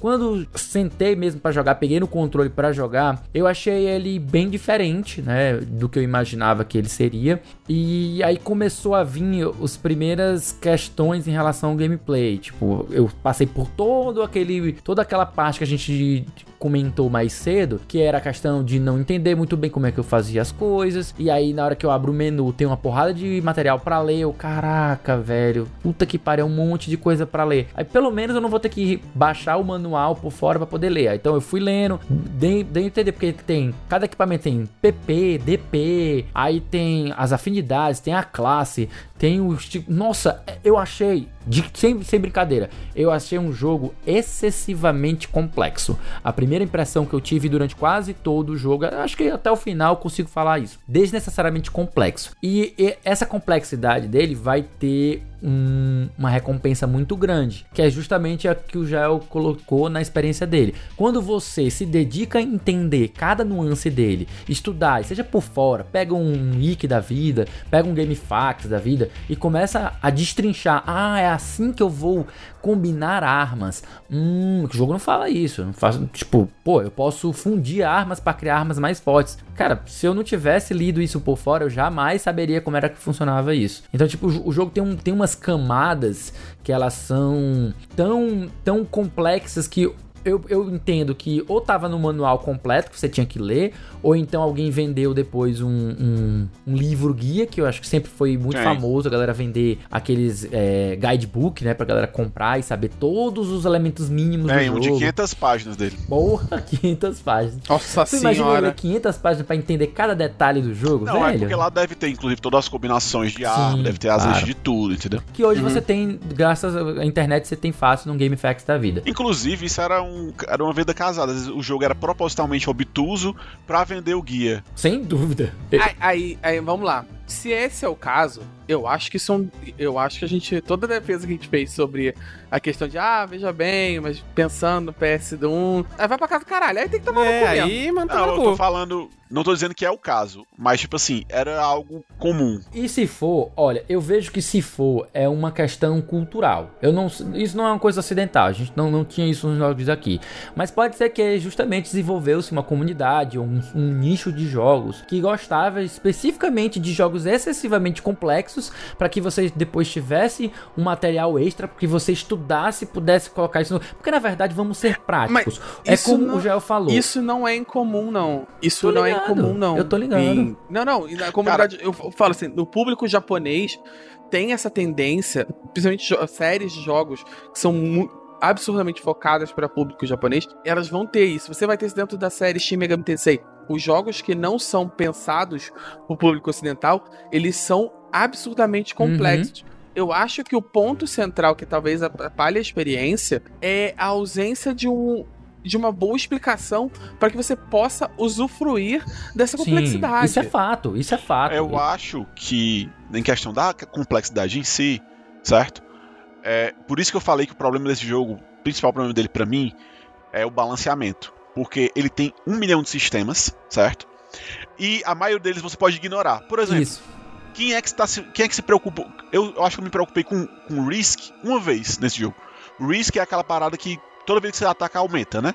Que, Uhum. que, vai, que vai de 0 a 100. E quanto maior o risk, maior, menor o, seu, o dano que você causa, menor a sua chance de acerto e maior o dano que você leva. A única coisa que o risk aumenta pra você é a sua cura, que você se cura mais quanto maior o risk. Isso é causa mais E- crítico. Isso é causa mais crítico. Pronto, a única coisa que. que e tudo aumenta o risk. A única coisa que não aumenta o risk é os- são as break arts, que são aquelas, aqueles item. skills que usa HP. E os IT também não. Pronto, não, não- Pois não- é. Então, tipo assim, é, é, teoricamente um, sistema muito importante, até, até porque você é a porra de um risk breaker, né? E sendo que você pode ignorar. Magia. Uhum. Vocês chegaram a usar magias de ataque nesse jogo? Cara, as magias de ataque causam Sim, tão pouco usava. dano que eu, eu Não Dá ignorava pouco dano se você não usar um cajado. Pois é. Você usando- se você usar um cajado, pra tu ter noção quão eficiente é, Só que isso não é comunicado em momento algum. é porque é. Eu descobri isso, mas eu descobri isso por coincidência. Mas eu acho que isso tá na Eu- parte de o você jogo tem- experimentar, Cal- sabe? Sim, mas ó, pra vocês terem noção, no- na última dungeon, que se- é praticamente só boss battle, né? Você vai numa luta de chefe contra outra, a 90% daquelas lutas eu acabei com uma magia. Eu dei uma magia e o bicho explodiu. Então, tipo Nossa. assim, é muito forte. E sendo que, se você não usar um cajado, não tira nada de dano. Porque Uhum. esse jogo só tem três status, né? Que é força, é, Agilidade agilidade, e magia. inteligência. É, inteligência, aliás. E, a, e a- tá totalmente focado na sua inteligência, a magia. Então, e ele escalona muito rápido. Então, às vezes você tem 5 pontos a mais de inteligência, você pa- passa de 10 de dano pra 50 de dano. Uhum. É uma coisa que eu notei sobre esse jogo. É, eu- Os inimigos, eles não têm. Faz parte da minha experiência também, né? Eu senti justamente dessa questão toda de, de elementos complexos e tal, que uma boa parte deles era justamente. Era Tara. Era, era tara por números. Quem tem tara por números, quem quer decodificar tudo para poder ficar muito bom, ele te dá uma recompensa muito forte. Tu fica absurdamente forte, que é essa questão do balanceamento que o Gel falou. Você tira de letra. Mas assim, mesmo não fazendo essas coisas, eu achei o jogo bem contido em relação a aos chefes, eles não têm tanto, tanta vida, eles têm uma vida normal, não, você consegue finalizar os tipo, sem você fazer todas as paradas de, de para elevar o dano e tudo mais, é você ficar farmando pontos para causar mais dano em humano, em dragão e tudo mais. Se você não fizer essas paradas, você vai causar quase nada de dano. Então aí você realmente vai ser punido. Sinceramente, você pode ignorar a parte do, do tipo. Uhum. A afinidade é muito mais importante. E a afinidade você pode pegar com gemas, você equipa gemas para aumentar a afinidade, uhum. e com as magiazinhas lá, aquelas fusion, Luft Fusion, Spark Fusion. É, Pronto, e, você usa isso daí. E aí também, aí eu vou colocar aqui meu ponto, que vocês estão falando tudo isso, e a gente tá passando aqui esse tempo todo falando sobre mecânicas, mecânicas, mecânicas, mecânicas, mecânicas, e o jogo comete essa falha para mim. Ele tem tanta mecânica que a história começa a virar completamente secundária e completamente, tipo... Ok, eu parei de me importar com a história porque basicamente eu tô tendo que me focar em 17 mil mecânicas diferentes sabe? Deixa eu só fazer um, um parênteses. Eu já vou puxar para você falar da tua experiência. Mas só, quando vocês falaram de progressão, ele tem uma parada que é a, a milestone, né? O, o marco um marco ali de, de, de, progressão, que quando você derrota um chefe, entra uma roleta de status. é a parada mais bizarra de progressão de personagem que eu já vi na minha vida. É uma roleta. Dane-se, rolando e vai, sabe? Ah, ganha umas três vidas. Eu fiquei, meu Deus, o que tá acontecendo, velho? O lugar mais bizarro que eu vi que isso foi num jogo chamado. É do Final Fantasy, Crisis Core. Achei mais bizarro ainda que a, a, essa, essa parada de ter uma roleta, ela tá o tempo todo no meio do combate. Tu pode, opa, ganha um nível aqui no meio do combate. Eu só quero só, só dar um.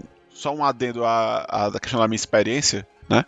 Que ele falou da história, eu lembrei que que para mim é facilmente a história mais bem escrita do PlayStation 1. Não tem nem comparação assim com, com os outros. Tipo assim, absurdamente bem escrita, absurdamente bem escrita. E os diálogos, ou as motivações dos personagens, a, a, a quantidade de exposição que ele coloca é tudo na medida certa, assim, não tem um, uma coisa fora do lugar. E assim, diferente do Jael que foi pro YouTube, eu vim pro, pros wiki, da, pras wiki da vida. Então eu comecei a, a ler mesmo, pegar e ler o que aconteceu, o que, que aconteceu antes e tal. Ah, ah, é aquele ali que tem naquela cutscene. Ah, era aquele, aquele nome lá, os Melencamps. Ah, é por causa disso. Ah, entendi quem é aquela mulher que aparece na abertura do jogo, na, antes do, do, do, de você iniciar um jogo novo. Ah, legal. Tem, tipo, uhum. tipo, um monte de detalhe que você vai pegando por fora. E eu acho que isso era uma coisa que tinha muito antigamente. Até a série Monster Hunter tem muito disso. De que muito do conteúdo do jogo, dentro do jogo,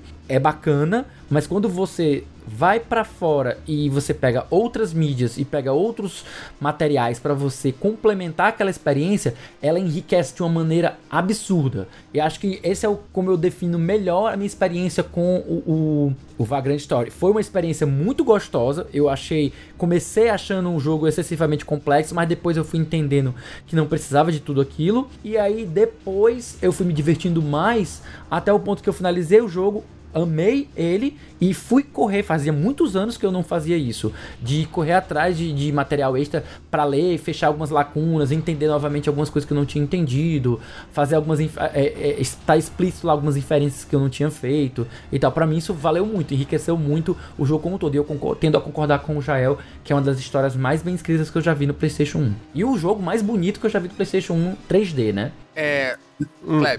Como é que foi a tua experiência então, com o então, jogo? Eu acho que eu sou a única pessoa que não gostou do jogo, né? Acho que é isso que eu tô sentindo aqui. Pois é, eu senti que, tipo, ele existe uma falha muito grande nessa coisa de eu preciso ler 407 milhões de textos para entender as mecânicas, ele quer que eu preste atenção em todas essas coisas de história, e aí depois ele quer que eu compreenda essa história e junte essas coisas e isso vai ser a minha experiência, sabe? Eu não gosto de jogos assim. Eu, Klebs, no meu particular, eu não gosto de jogos que me uhum. demandam tanto sabe? É, é, é, demande bastante da pessoa. Então, demanda. ele demanda muito de mim, ele me demandou muito de mim e eu falei, não. Talvez seja isso que o, o, o, próprio diretor diz quando ele diz que fez o jogo pensando nos jogadores hardcore. Talvez seja nesse sentido, de que ele fez pensando na complexidade. complexidade que não vai agradar muita gente que não tem esse perfil. Ele- Ele faz até uma analogia com jogos, com filmes, né? Ele faz filmes blockbuster e filmes de arte, entre aspas. Filmes blockbuster são para um público mais abrangente, enquanto filmes mais autorais são filmes que não vai agradar todo mundo. É aí que tá, tipo, Rolou uma Uhum. prepotência. É. existe uma prepotência gigantesca nessa. O jogo é muito bem feito, mas rolou uma prepotência. Uhum. Tipo, na minha cabeça, não- tipo assim, pelo menos pra mim, é. esse- o jeito dele falar me diz, tipo, tá, beleza, eu vou fazer esse jogo aqui e vou montar do meu troninho de cult tênis verde, sabe? Uhum. E não era assim, sabe? Tipo, e- e dava pra ter feito um jogo que fosse agradável pra todo mundo, com o mesmo impacto e história que ele teve. Eu acho que só rolou uma decisão de não fazer, sabe? Uhum. Eu acho que. Mas eu acho que nem tudo precisa ser pra todo mundo. Aí eu discordo de você. Eu acho que é uma escolha. Bom, a minha experiência vai ser anedótica, tá? Ah, Vamos lá. Eu não joguei Vagrant Story na época do PS1. Eu não tive um PS1, eu passei batidaço. Então, muita coisa de PS1 eu não joguei, ou eu joguei na casa de amigo. Então, assim, Resident Evil eu joguei na época. Porque dá pra jogar na casa de amigo meu. Vagrant Story, RPG, com diálogo de 40 horas, não rolava. Mas eu fui jogar tal, não sei o que. Eu tava jogando no emulador, eu tava até transmitindo pros amigos do Discord, etc. E eu, e eu apertei sem querer o start no início do jogo. E eu pulei a primeira animação. Essa é a segunda, na e é verdade. basicamente do. é porque. É, a segunda, a Uhum. Segunda. a primeira é ele lá no, Então, na eu já. Sim, sim, eu, eu pulei, eu pulei essa segunda. E eu. Ok, beleza. Ah, que merda, não sei o que. Daqui a pouco, eu- daqui a pouco eu vejo esse vídeo no, no, no YouTube. Foda-se, sabe? Caramba, eu esqueci, né? Não dá pra pausar vídeo em jogo antigo. E tal, aí eu comecei a jogar e ele já te solta na batalha. Eu falei, fudeu, já fudeu como é que eu luto, como é que faz. Aí eu fui entendendo. E, e eu fui nesse ritmo até sair, até vencer o golem, sabe? Eu fui tropeçando nas paradas por, até sair do golem do outro lado. Eu, opa, isso faz o que e tal? Algumas coisas eram inferíveis. Outras não. Tem outras coisas que mesmo vendo o vídeo eu não, não acho que seriam inferíveis. Tipo, vários itens do menu, tem, a descrição é meio. Ah, a rosa do campo que cresceu virada pro oeste, molhada com o orvalho dos anjos. Tá, e eu faço o que com essa porra? É o cura. Exato. Não, Não, e- só me dizer cura grande, média e pequena, sabe? Você pode fazer a, a de Pilor também. Uhum. Mas, beleza. Aí chegou num ponto. Aí, esse é o ponto que eu tenho que fazer aquela meia-culpa. É. Quando eu percebi. Eu, falei assim, não, chega, eu não tô entendendo porra nenhuma. Quando eu encontrei vagabundo lá na cidade, quando você sai do outro lado, eu, não tô entendendo porra nenhuma. Pera aí. Aí eu vou. Eu fui ver o vídeo. Cacete! Eu perdi bastante coisa aqui. É, é- era a hora que, assim, em condições normais, eu deveria ter parado e recomeçado o jogo do zero, sabe? Só que também a gente tem. tem- a gente também tá jogando o- os jogos pro backlog Uhum. sabe? Eu tinha outros jogos que eu queria jogar também, então eu te- tenho outras coisas da minha vida e eu tava disputando tempo dentro da minha agenda. Então eu toquei o barco assim mesmo e isso eu admito que dificultou muito a minha experiência com o jogo. Então ele foi desnecessariamente difícil no início pra mim. Ele não chegou a ficar ridiculamente fácil, como o Jael, descre- o Jael descreveu, mas ele facilitou bastante ao longo do processo. Mas, por exemplo, até eu entender a forja, até eu entender várias paradas, foi processo dificultado, sabe? Eu, eu, eu sinto que o jogo podia ter facilitado minha vida nisso. Aí eu admito, quando eu finalmente comecei a jogar o jogo do jeito que ele deveria ser jogado, eu já tava de má vontade. Então, assim, tem coisas ali que eu admito que são má vontade. O jogo, ele é bonito pra cacete. Ele, a gente falou, eu falei isso lá no início. Ele, jogo de low poly envelhece mal. Ele não envelheceu. Ele poderia ser um jogo low poly feito hoje, sabe? Em arte. Ele tem, ele tem diálogos muito bons. Ele não tem diálogos que ficam batendo nas tuas costas, sabe? Ah, eu admito que alguns personagens eles são arremessados na trama, sabe? Eles são personagens carismáticos, eles são personagens que você quer saber o que é, mas eles chegam meio de paraquedas, assim, do nada. Muito personagem entra de paraquedas na trama. Mas ainda assim, é uma história maneira. É, é compreensível quando você pensa que houveram necessidade de atalhos, porque o, o PS1 não comportava o tamanho do jogo que ele queria fazer. Uhum. E. Mas me, me causou uma sensação de que. Pô, será que isso são coisas que foram estabelecidas no. No Final Fantasy Tactics, que eu não sei? Ou não? Sabe? Elas foram lá na frente que eu fui, ah, não, não, tá, tá, tá. Isso vai ser estabelecido aqui. A relação das facções, é, eu acho que ele podia ter feito um pouquinho mais cedo. Ainda assim, ele não é um jogo ruim, ele é um jogo muito bom. Ele é um jogo bastante complexo. Você tem que querer jogar um jogo complexo. Eu acho que ele não é um jogo para você jogar só de bobeirinha ali, aqueles 10 minutinhos. Eu acho que você tem que sentar e entender, e, isso não é um problema, isso é uma proposta.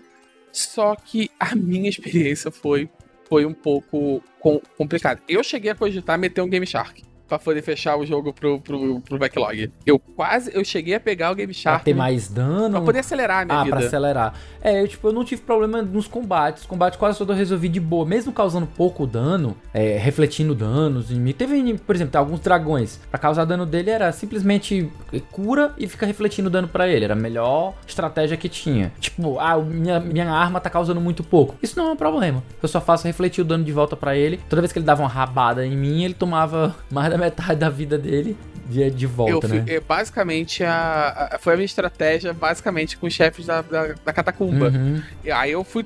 Só que isso não funcionava quando eu tava lutando contra os magos, do, dos soldados. Aí eu me fudia. Mas enfim. Ainda assim, é um, foi uma, uma experiência interessante, sabe? Ele é um jogo frustrante. Se você não se adentrar no, no, no que ele quer que você. Porque assim, é, vamos lá, é um jogo que ele fez com o Felipe até falou na entrevista que ele deu, propositalmente para ser assim. Então, a, visão dele era essa, né? É, esse jogo não foi um sucesso, né? Tanto que ele não foi. Ele teve dois ports, um PS no, no, PlayStation Classic, e não foi nem, nem para dizer que é um port, né? Aquele PlayStation Classic é basicamente emulação. É. E nunca mais saiu em canto nenhum. Não teve continuação, não teve mais e, absolutamente e tava planejado, nada. né? E tava, tava planejado o, continuação. O Matsuno tinha um planejamento completo pro Vagrant Story 2, né? Que ele usou em partes numa quest do Final Fantasy XIV que ele tá escrevendo, mas foi um jogo tipo assim, ele se tornou um, um cult classic, certo? Ah, hoje em dia ele é isso, mas muita gente esse, nem conhece o jogo. Nem, assim, quest de nome, nunca jogou, sabe nem o que é que come, entendeu? Então ele é. ele continua sendo um jogo muito obscuro pro PlayStation 1. E foi na época de ouro da Square, né? Na época a Square basicamente lançava um hit atrás do outro, né? E, e ele é tipo o primo, né? Irmão, praticamente, do Final Fantasy Tactics, que é tipo um dos jogos mais conhecidos de todos uhum. os tempos. Sim. Sabe, mesmo hoje, ele provavelmente. Ele tá na lista de top 10 de qualquer jogo de PS1. E eu sempre ouvi falar dele nesse sentido, de que ele. Ah, ele também se passa no Invales e tal. Aí a galera, porra, deve ser interessante, uhum. né? Tal. A galera não sabe, né, velho? A galera não sabe que é da mesma equipe. Porque é literalmente uhum. a mesma equipe. Mesmo compositor. Inclusive, não falei da música, mas eu, a música do jogo é muito foda. E, em, e, e é tipo uma atmosfera de terror, né? A maior parte dela, ela, ela, ela tem uns aspectos bem experimentais, assim, uns Porque tá sons tá bem catacumba, interessantes. né? Tá muito em catacumba, Isso. em ambiente de, de, de dungeon, então e, e, ele consegue fazer uma coisa bacana. E você só sabe que é o mesmo compositor do Tactics, porque de vez em quando ele coloca aquelas, aqueles negócios que ele sempre coloca, aqueles, sei lá, não sei que diabos, tipo uns sinos que ele bota, umas paradas meio mais felizes, assim. De vez em quando tem uns temas mais felizes, assim. Mas no geral é bem soturno a, a trilha sonora do jogo. E, e, e como eu tava falando, tipo assim, como você falou no começo do podcast, é, a galera não fazia associação de jogo às pessoas, fazia a empresa. Então, beleza, Final Fantasy Tactics, beleza, fez sucesso, muita gente gosta. Chegou o Vagrant Story, a galera não sabia que era da mesma equipe. Ah, não é porque eu gostei do Tactics que eu vou jogar o Vagrant Story.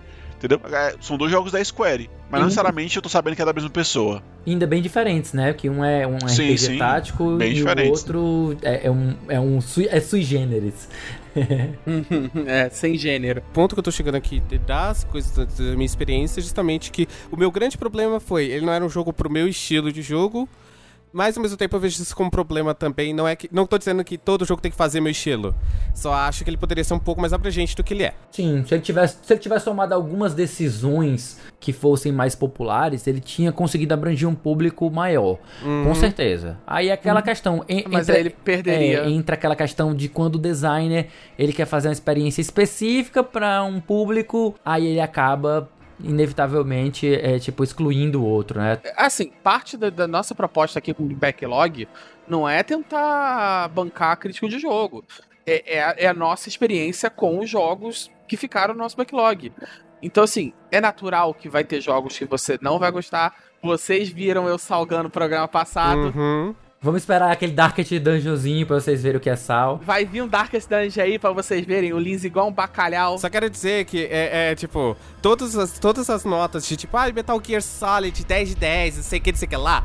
Quando tiver um Metal Gear Solid Ódio. neste backlog, neste, neste podcast, vocês vão me ver mais salgado do que a gente tava em Fahrenheit. Eu acho que nem vai ter. Alguém vai. A a gente tá falando tanto de Metal Gear que alguém vai acabar botando É, naquela alguém lista, vai, cara. alguém vai com Eu só certeza. não vou botar porque eu já joguei, então eu não preciso de colocar. Mas aí, esse jogo ele existe porque a Square tá fazendo tanto dinheiro com Final Fantasy naquela época que ela chegou e falou assim: galera, faz aí a. brilha aí, entendeu? Faz aí o que você quiser. Aí saiu jogos como Vagrant Story, Xenogears, é, o próprio Braveface Musashi, que não é um jogo tão estranho assim, mas também é uma franquia nova, aquele Threads of Fate. Teve muito jogo, eu lançava jogo Muita assim o tempo experiência todo. legal, né? Era muita experiência Isso. massa. Uhum. É, é, sabe uma parada assim? eu não- isso não tinha me ocorrido até agora, sabe? Eu teve, eu, eu tava relativamente frustrado com o jogo em alguns aspectos e tal. Mas agora que pensando, enquanto vocês estão falando que ele não fez tanto sucesso, ele é um cult clássico, ele é um jogo que teria é, sido muito mais bem aproveitado no PS2, sabe? Se ele tivesse tido um Vagrant Story 2, ele ia poder ser muito mais polido, muito mais bem trabalhado, mais aprofundado. Ele existe a possibilidade de ser aqueles casos do do Cult Classic e o Rockstar na sequência, sabe? Às vezes a continuação é, é- é- é a, a pérola. E a gente nunca vai ver essa É, pérola. infelizmente, provavelmente não, né? É, porque até porque o Matsuno nem trabalhar mais na Square, ele não Ah, ele trabalha. trabalha, pro- ele faz coisas pro Final Fantasy XIV, então assim, ele ainda tem laços com a Square. Sim. Mas ele não é empregado de nenhuma empresa, ele é freelance hoje em dia, né? Bem-vindo à precarização do trabalho. Bom,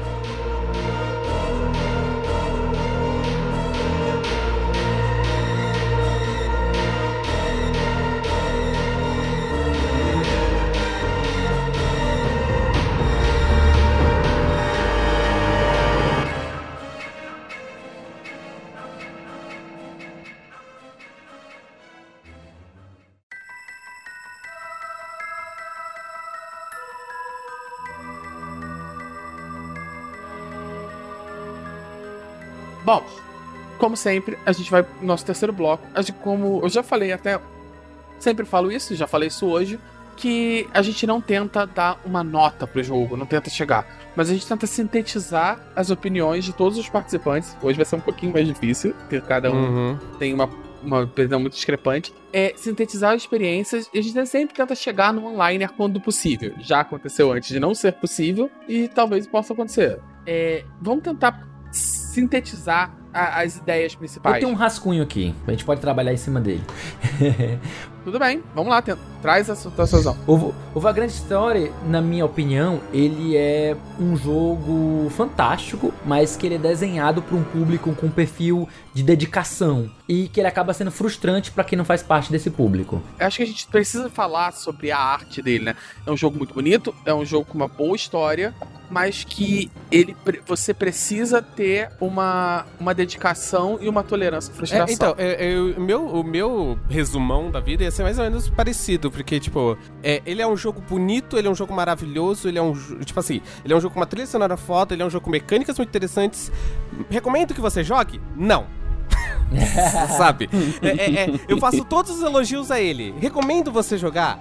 Só se você já tiver jogado outros jogos muito parecidos com ele e se toda essa ideia que eu falei, tipo, se pra você ficar preso em 15 menus e tal, e, e ficar tendo menu toda hora, e, e ficar pensando em que parte boa você vai atacar, não sei o que, isso é maravilhoso, isso é diversão pra você, jogue. se você é já é pessoa do action RPG, não. Eu acho que ele é um jogo muito exigente, né? Então ele exige muito do jogador, né? Em vários aspectos. Não só na- nas mecânicas, né? Mas a história também. Você tem que estar prestando atenção pra entender o que tá acontecendo, né? Se você, como a gente falou já anteriormente, se você ficar, tipo assim, voando, perdeu uma linha de, Às vezes uma linha de diálogo é uma mensagem importante que você perdeu e, e mais na frente ela vai lhe cobrar. Ele vai lhe cobrar essa parada. Então eu acho que ele Essa é um desatenção. Exatamente. Então ele é um jogo que exige muito do jogador. E ao mesmo tempo ele é aquela velha parada. Ele é tipo um, aquela joia bruta, entendeu? Ele era um jogo cheio de ideias que, por questões de limitação do hardware ou, e limitações de refinamento, balanceamento, mil questões de tempo de produção, né? Ele não alcançou o potencial máximo que ele poderia ter alcançado. E como você falou, né? Se ele tivesse sido feito um PlayStation 2, por exemplo, ou se tivesse tido um 2 pro PlayStation 2, ele provavelmente seria um jogo que iria alcançar o potencial máximo dele. Infelizmente, ele tá preso no PlayStation 1, né? E muito provavelmente nunca, nunca vamos ter uma continuação. É, ele é um jogo tão específico que não tem nem jogos que copiaram ele. Não tem nenhum Verdade. jogo que copiou ele. Tipo assim, ah, esse, esse jogo está copiando vaga de história. Às vezes acontece que com o Não, futuro. você vê elementos, né? Você consegue ver elementos. Mas como eu até tô falando eu assim, citei, por né? exemplo, por exemplo, vou dar um exemplo rápido aqui. É, Valkyrie Profile. O sistema de batalha de Valkyrie Profile passou quantos anos sem ninguém fazer algo parecido? Que é um sistema bem único. Sendo que recentemente apareceu um, in- é, Indivi- Indivisible, apareceu também uns, uns, uns não sei o que, Legion também. Fallen Legion. A- a- é, aparece, apareceu uns três ou quatro jogos que copiaram o estilo do Valkyrie Profile. Ou seja, sei lá, 20 anos depois, mais ou menos, sei lá, 15 anos depois do jogo. Então É. pode ser que daqui a um tempo a galera- alguém chegue e fale assim: Porra, ninguém faz, ninguém faz um jogo parecido, como bora fazer? Entendeu? Porque Uhum. É, só, ti- só pelo amor de Deus, melhora o menu e tira o Uhum, rolê. É. uhum, uhum. E também o fa... Ah, peraí. E também o rolê de você de pisar em negócios aleatórios e coisas aleatórias acontecerem. Tipo, você tá andando aleatoriamente no As chão. as- é, são as É, as armadilhas. Ah, é. esse é trap. Trap tem. Eu achei legal. Ah, mas você tem uma magia que revela as, as armadilhas da sala. Eu não então. sei qual era, eu não sei qual era a minha inabilidade em relação a traps. que eu não conseguia. Nenhuma forma, tipo. Evitá-las, É, né? Depois que eu pego a magia de revelar, ela nunca mais foi um Né. problema, então não fica na minha cabeça. É, pra mim era, porque eu quase nunca usava magia. Então, assim, eu acho que a gente conseguiu chegar nu- numa conclusão, né? Eu achei que, fosse, eu achei que a gente fosse discordar melhor, mas acho que todo mundo chegou, de modo geral, na mesma conclusão, né? Que ele é um jogo que exige muito de. Ele é um jogo muito bonito, ele é um jogo interessante, mas que exige muito de você. Acho que a gente pode fechar isso, sabe? Uhum. Bom, acho que assim a gente conclui o, no- o backlog de hoje. Lembrando que o jogo do. Eu vou usar datas apenas para uma noção de, de que eu tenho algum controle da minha vida. É. O jogo do mês que vem é Yakuza Zero. Aê, esse, esse- esse é um dos jogos que tava na minha backlog e, e eu tô Nossa com muito medo de me decepcionar com ele, então vamos ver como é que vai ser. Amigo, eu já tô enchendo o rabo de Yakut já em antecedência.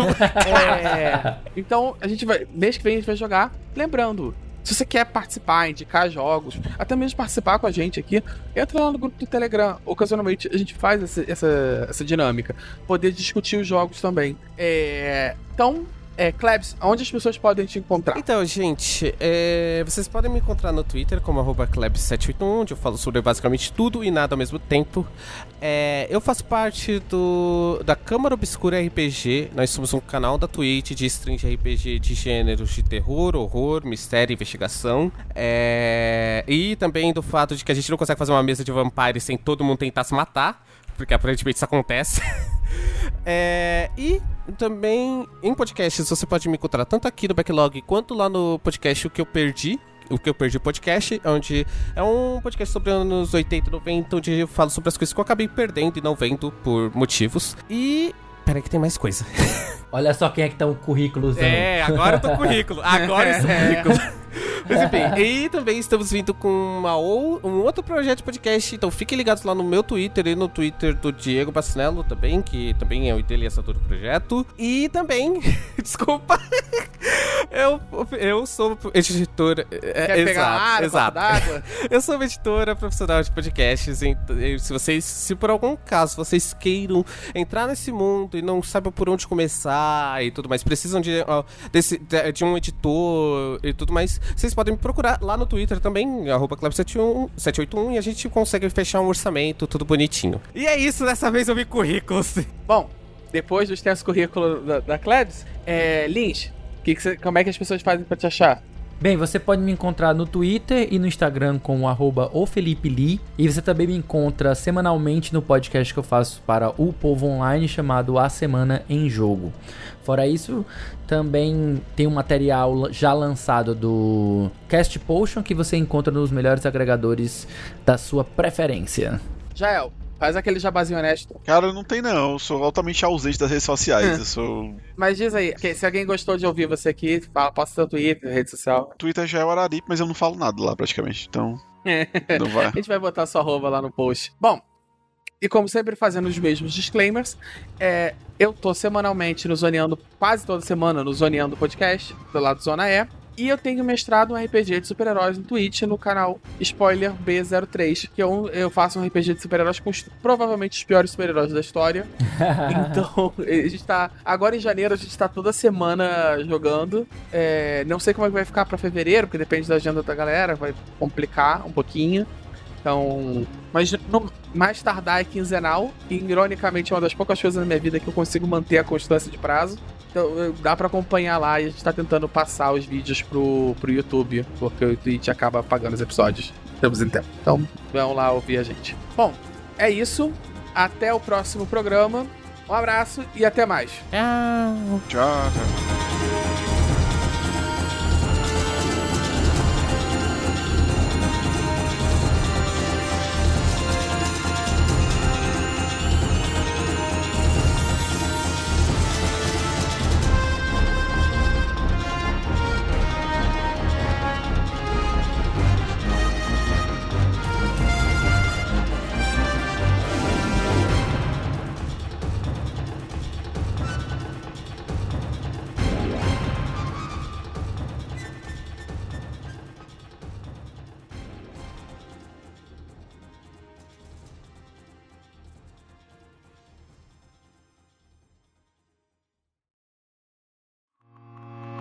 Este podcast foi editado por Felipe Lins.